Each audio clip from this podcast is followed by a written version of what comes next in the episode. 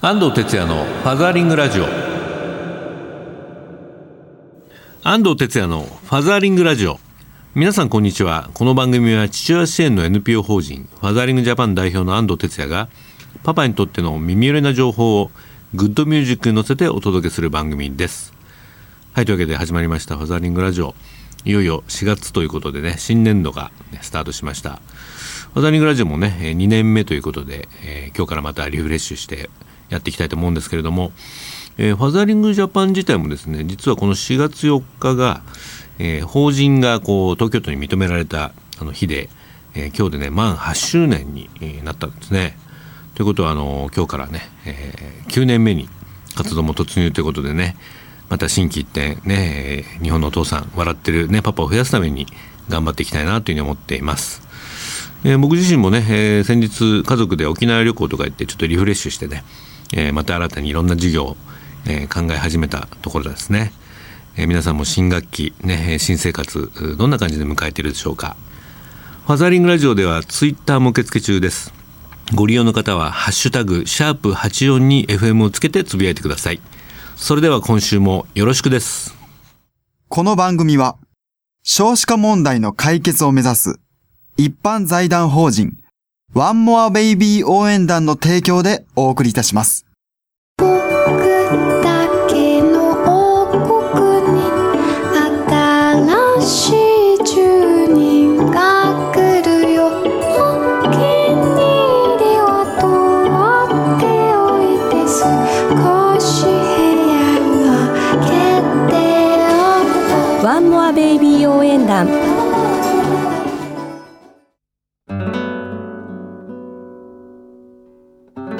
ファザーリングラジオ FM 西東京からお届けしています。このコーナーでは子育てに関するニュースなど最新トピックスを紹介しています。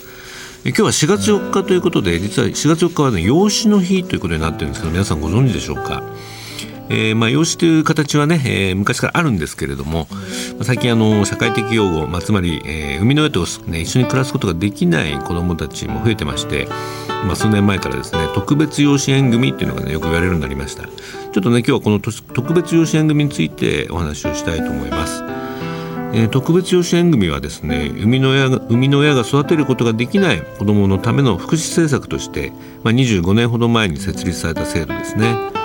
戸籍が実子と同じ表記になること例えば長男とかね長女という表記それから生みの親との親権が終了すること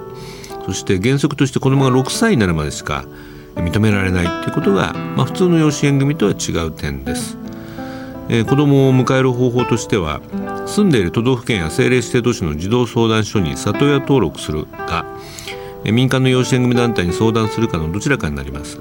全国で今約2500人の養子縁組里親が登録してるんですけども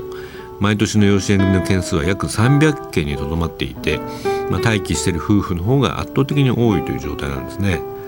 まあ、多くの民間団体でも育てられないという相談より子どもを育てたいという相談の方が多い状況にあるということですね。まあ、だからといって生みの親が育てられない子どもが少ないわけではありませんね。日本で社会的養護を必要とする子どもは約4万人いて、そのうちの85%以上が実は乳児院や児童養護施設などの施設で暮らしています。日本では施設で暮らす子どもの割合がね、えーまあ、かなり多いんですね例えばアメリカは14%韓国は57%なんですけども、まあ、日本は8割を超えているということですね。まあ、国連のガイドラインなんかでは、えー、特に3歳未満の子どもはね、ま、できるだけ家庭で育つべきであると、ま、してるんですけども、まあ、日本では全国で約3000人の3歳未満の子がね乳児院と呼ばれるところで生活をしています。でしかもこのうち約700人は生みの親と全く交流がないわけで、まあ、それ以外にも血縁上の親元、ね、親戚に帰ることが難しい子どもは多くいると考えられています、まあ、諸外国では養子縁組はこうした子どもに家庭を与える仕組みとして重要な児童福祉政策に位置づけられているんですがまあ、ところが日本ではですねこの養子縁組を国家が取り組むべき児童福祉とする法律がありません、えー、児童相談所の業務としても明記されてないので、まあ、積極的に取り組んでいる児童相談所は少ないんですね、まあ、日本では社会的養護を受けている子どもたちのうち養子縁組をする子どもって年間約300人なんですが、えー、アメリカの場合は約5万人。イギリスも約4000人っていうね数があるんですけども、まあ、日本はちょっとこれの部分で遅れてるなというのをね感じますね。まあ、あの一方経済的なもうコストを見てみるとですね施設で子どもが0歳から18歳まで育つと、まあ、税金が8000万から約1億2000万ぐらいかかるという試算があるんですけども、えー、子どもは18歳で自立をしなければなりません、えー、しかし養子縁組して家庭で育つことができればね国家の負担はなくなる上だしまあ、子供を愛してくれる親と一生いられる家庭を得ることができるという、まあ、そういう点でもあの子供にとって望ましいシステムというかね社会の在り方ではないかなというふうに思うんですがいかがでしょうか、まあ、こういったあのことをですねあの推進、まあ、していこうという動きが、えー、数年前からありまして、まあ、日本財団の方で今ハッピーベイビープロジェクトというプロジェクトをね、えー、展開して、まあ、僕も今メンバーとして入ってるんですけれどもまあ、そのハッピーベイビープロジェクトこの4月4日に毎年イベントを行っています、えー、今年も、えーまあ、今日ですけれども、養子の日キャンペーン大人から子どもたちへ家庭という贈り物というですねイベントを、えー、渋谷の光栄で今日ね、えー、行いたいと思います、えーまあ、こうしたあの特別養子縁組で温かい家庭で育つことのできるやっぱり社会をね子どもあの子供たちが笑顔でいられる社会を目指していこうということの、まあ、周知啓発イベントですね。えー、出演者は、えー、女優タレントのサヘル・ローズさん、えー、慈恵病院のね、えー、あの赤ちゃんポストの、えー、慈恵病院さんの蓮田院長から元愛知県児童相談所職員の山田敦さんから映画「生まれるずっと一緒」の監督郷田智さんから司会の方は大場奈々子さんととモデレーターで僕もね登壇する予定になっています。ぜひ関心のある方はねこのイベントに来てみてください、えー、イベントは4月4日、えー土曜日13時から17時渋谷ヒカリエ9階のヒカリエホール B で行っていますので、え入場無料になってますのでねお申し込みいただいた上で、え参加いただければというふうに思っています。はいというわけで今日のインフォメーションコーナーは4月4日養子の日にちなんで特別養子縁組についてお話ししました。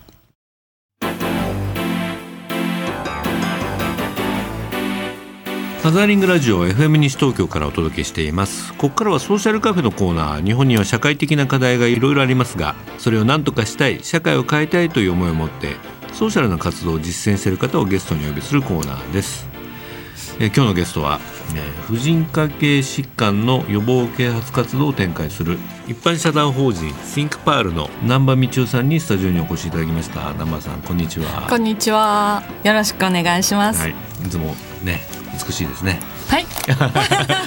そういう話ですか？いやいやいやね、今日も元気に。はい。ね、ありがとうございます。ありがとうございます。南波さんとは、もう五六年前かな。そうですね、ね、もう本当に安藤さんには、うん、この活動を始めたのちょうど5年になるんですよ、うん、もう最初の頃から応援していただいて、ね、名古屋でもハザリンジャパンのねやりましたね東海のメンバーと、ね、はい、このテーマでセミナーやりましたけれども、はい、はいはいまあ、あれから5年経ちましたけれどもね、はい、えー、今シンクパールはど,、はい、どんな活動をされてますか？あはいあのー、大きくはですね、うん、えー、まず婦人科系疾患の予防啓発活動として、うん、検診に行こうっていう取り組みとかかりつけ医を作ろうっていう呼びかけをしています、うん、あのシンポジウムなんかもね、はい、あの展開してそうなんですあの女性体会議、はい、女性体会議、そうなんです、わ、かりやすく随分大きなこれイベントですよねはいあのまあ昨年からなんですがあの女性体会議というふうに銘打って、うん、大きいシンポジウム、まあ、大きいといっても200人か300人の規模なんですが、うん、シンポジウムを毎年毎年行っていって、うん、これにしようかなと 思っています。はい、ね、はい。今年も予定はあるんですか？はい。今年もですね、うん、実はもう準備を進めておりまして、うん、今年12月9日、うん、はい。もう決まってるの。はい、えー、えー、女性体会議2015を開催予定です。なるほど。はいえー、どんな方が参加されるんですか？そうですね、あのー、やっぱりですね若い世代、まあ、20代、うん、30代前半の女性を、まあ、ななんていうのかないっぱい聞いてほしいなと思ってるんですけれども、うんうん、若い頃からそういった女性のヘルスケアの知識っていうのを、もっともっと身近に感じてほしいなと思っているので、ね、はい、学生さんとかも読んでいます。ね、はい先日このコーナーにもあの細川桃さんも来てもらったんだけどああね、うん。やってる活動つながりますよね。そうですね、うん。あのーそうなんです、ん。ちょうどあのご案内しようかなと思ったんですが、うん。4月8日も、イベントがね。はいイベント。でそのイベント、まあ僕もちょっと出ることになってますけども、はい。ご案内いただけますか？はい、えー女性体会議と、まあ、そちらの方は子宮頸がん関連の、うん。えー啓発活動をやっている皆さんをお呼びして連絡会議という、連絡会議。はい、それとのコラボレーション企画で、うんまあ、子宮の日4月9日子宮を考える日なので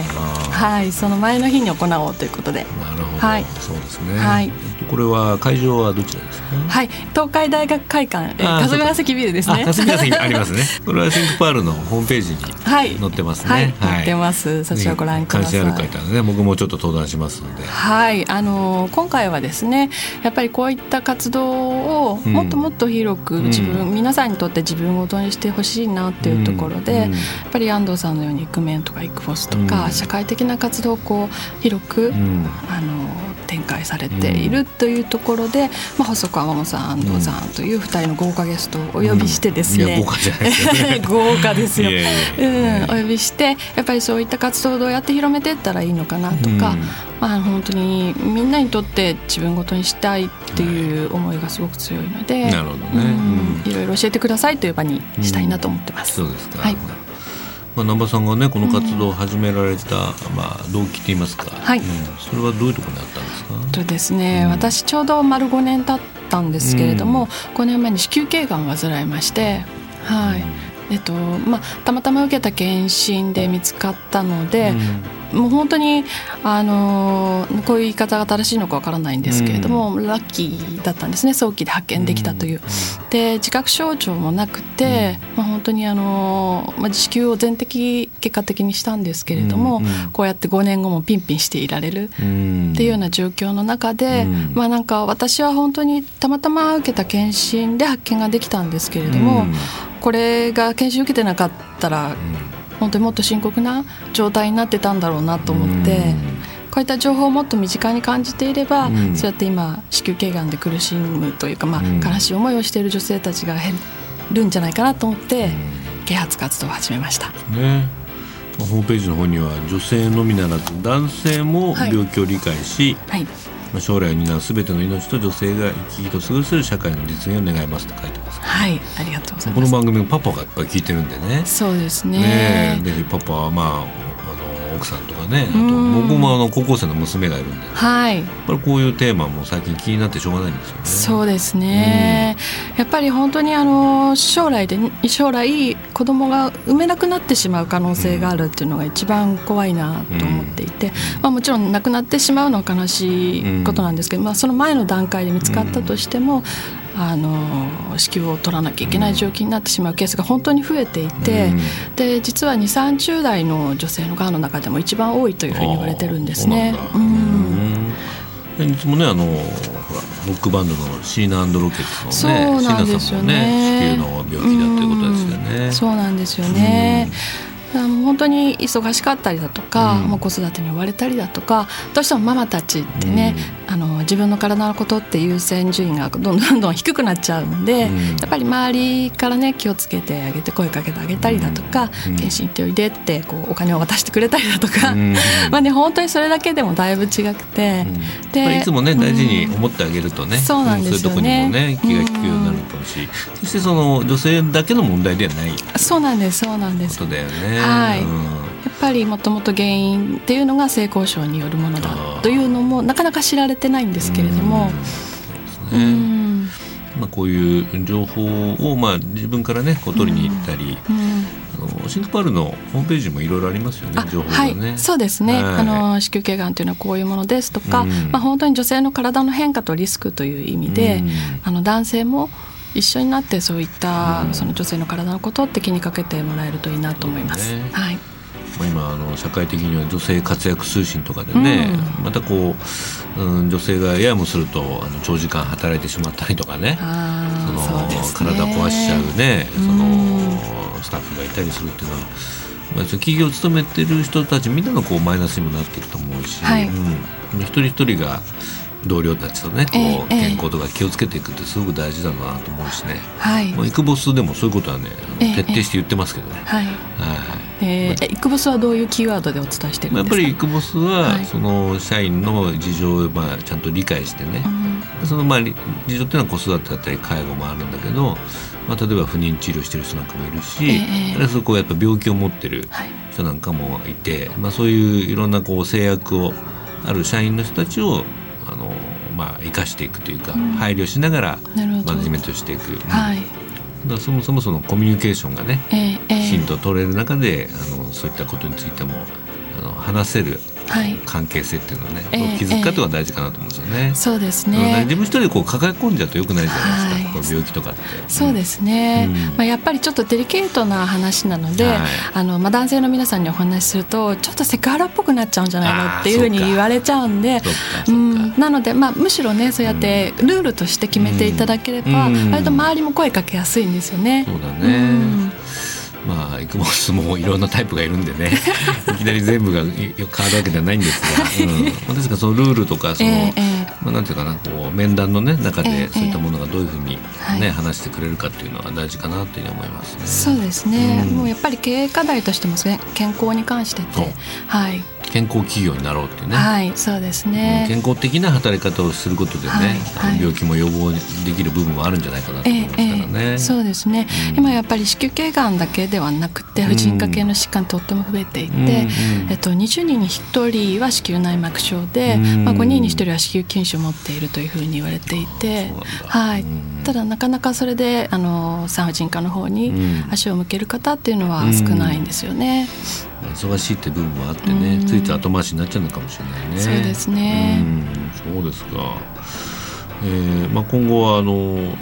えっとこのシンクパールの活動もあり、うんあとははい。何や、何をやるんですか？これからは。これからですか、うん。はい。あのーまあ、シンクパールって何ですかって聞かれる時にですね、まあ、あのピンクリボンの子宮版ですうん。みたいな形でお伝えしていまあして。それはわかりやすいかも。ね。はい。うん。あのなのでやっぱりあのピンクリボンみたいに、うん。みんながシンクパールっていうので、うん。えっと子宮の考えことを考えようっていうようなキャンペーンとですねやっぱり女性体会議という膝を突き合わせて、うん。あのきちんと正しい知識をですね、うん。分かりやすく学ぶような機会と、うん。この2つのプロジェクトをちょっと頑張っていこうかなと思ってます。はい。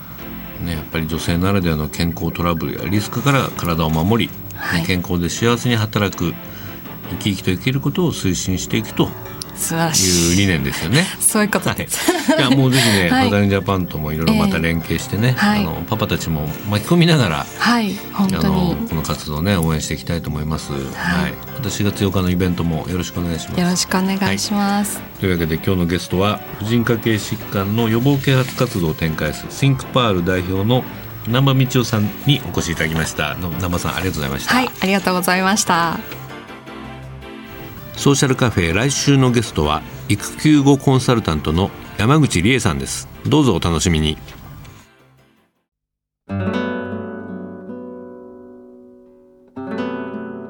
絵本コーナーパパ読んでです。このコーナーでは週末にパパが子供と読みたいおすすめの絵本をご紹介します。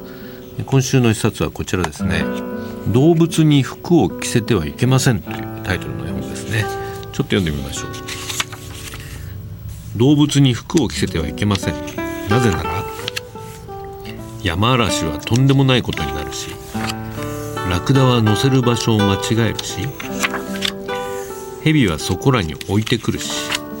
ネズミは消えてしまうし羊は汗だくになるし豚はひどく食べこぼすし鶏はややこしいことになるし。はい、まあ、こんな感じで、まあ、ページごとにですねいろんなこう動物が服を着てる絵が、えー描いてあるんですけど、まあ、これがなんかへんてこな姿でですねまあなんかこんな困った動物ペットがいたらね笑っちゃうねみたいな感じなんですね、まあ、かなりあの皮肉の効いたねあの絵本だなという僕は思ったんですけども、まあ、実際こう最後のページはですねあの、まあ、一番、えー困っちゃうのは人間だよねみたいな。一番罰悪いねみたいな、えーまあ、人間のねあの太ったおばさんが、えー派手なワンピースを着てる絵で終わるんですけれどもまあなんかこうシュールで、えーちょっちょっと僕なんか好きな系統のね本ですね。絵本ナビもこんなレビューが来てましたね。中やかなさん40代のママ10歳と7歳の男の子のママですね。表紙に動物が動物のおしゃれについて考える会推薦というシールが貼ってありました。まだ子供に読んでいませんが受けることは間違いない。個人的には鶏とキリンのページが好き。そしてもちろん最後も。笑わせながら実は意思疎通できない動物に対する人間の勝手な可愛がり方を風刺してるのかな？人間に人権があるなら動物にも動物権をというね、えーまあ、これもシュールな レビューが来てますけれども。読めば読むほどね深いななんて感じもしますね、えー、ぜひねちょっとこうシニカルなセンスをお持ちのお父さんをですね、えー、読んでいただきたいなというふうに思います、えー、今週の絵本は動物に服を着せてはいけません。ジュディ・パレット作ロン・パレットへ伏見美沙役作北社から発売になっています。え Facebook ページにもリンクを貼っておきますのでご覧ください。今週のパパ読んででした。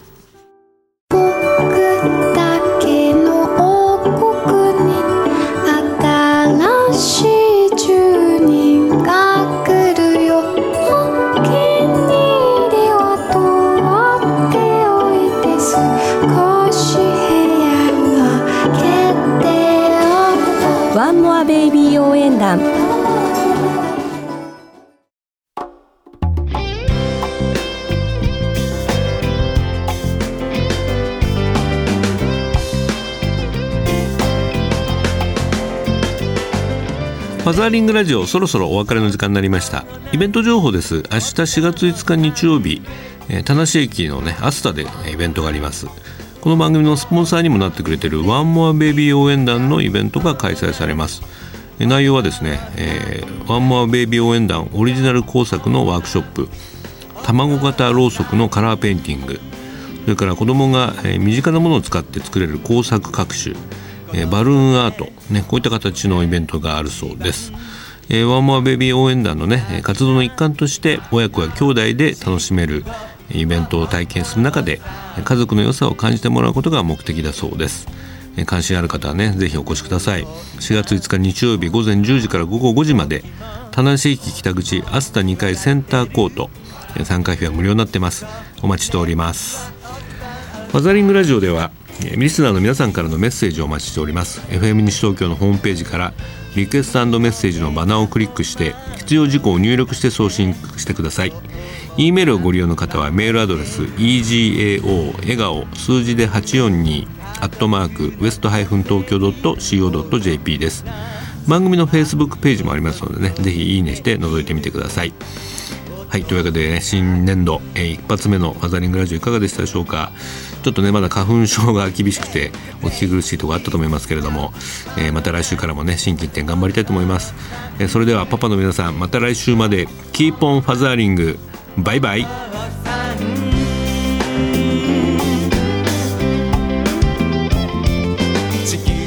この番組は少子化問題の解決を目指す一般財団法人ワンモアベイビー応援団の提供でお送りいたしました。